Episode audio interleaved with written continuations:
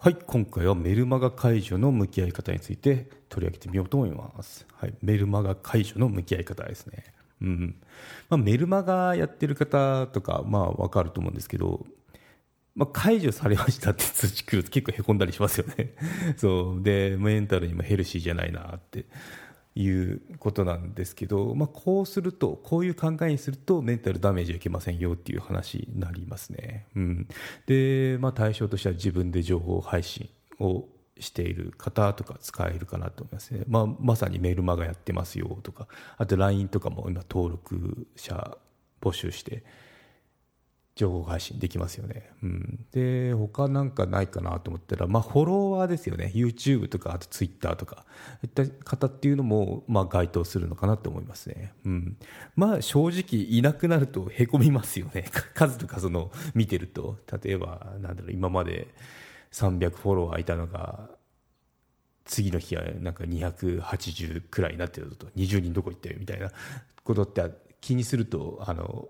キリがなかったりしますよね。うん。まあメルマガだったらその解除しましたっていうような メール通知来るんで、あ、解除されちゃったとか、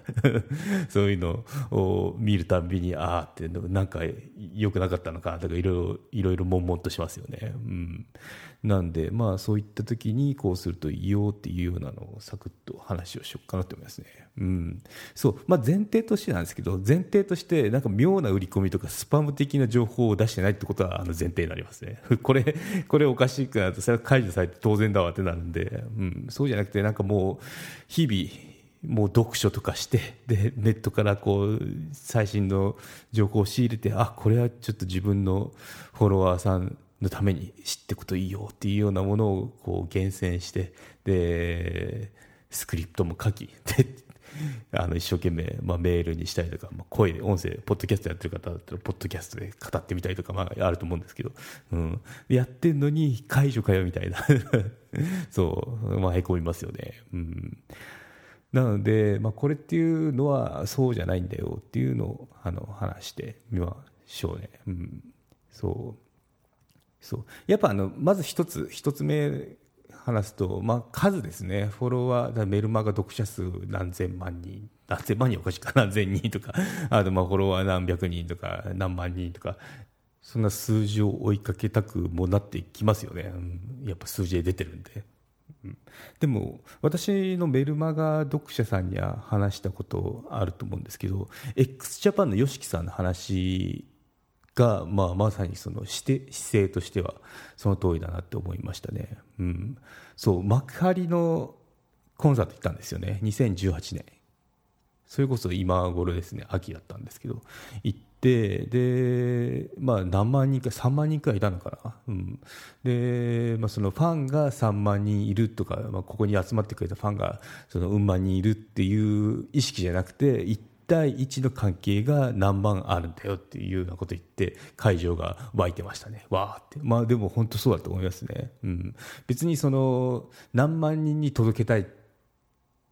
まあ、実際に見てみたらあのそうなのかもしれないですけどそうじゃなくて1対1のあなたに対してこの情報を届けたいっていう関係性が何万もあるよ膨れてるんだよっていうのとはなんかこう向き合い方変わりますよね、うん、なんでまあそのもし情報配信してる場合っていうのはその1対1の関係がいくつもあるんだよっていうようなことを意識すると例えばあのメルマガ始めたばっかですと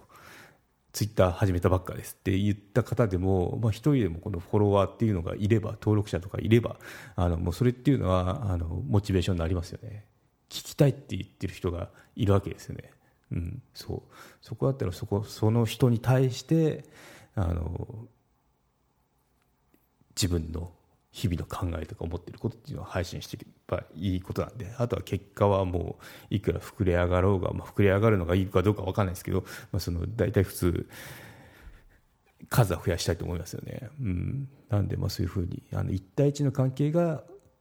増えていくんだよっていうような意識が大事だよってよしきさんが言ってました。はい、ということで、うん、そこじゃなくて今回あの話したいとこっていうのは解除されることについてなんですけど、うんまあ、これって別にそのあなたの情報配信が悪いんですよっていうわけじゃないよってあのさっきの前提をあの除外すればスパムとかそんな変な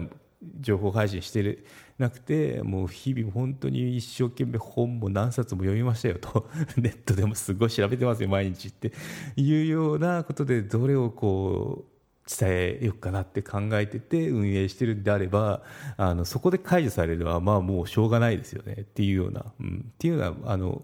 やっぱ合う合わないあると思うんですよ。うん、でちょっと自分には不要かなとかあのなんだろうちょっと言ってることがよく分かんないなって いう方だったら解除されると思うんですよ。もうその受け取りたくないですよってことで、うん、だからまあそう思えばそのたまたまたまたまっていうかその方にとってはあの今は不要今は不要ですね、うん、そう。戻ってくる人は戻ってくるんで、うん、その状況にもよるじゃないですか。なんか自分自身もこう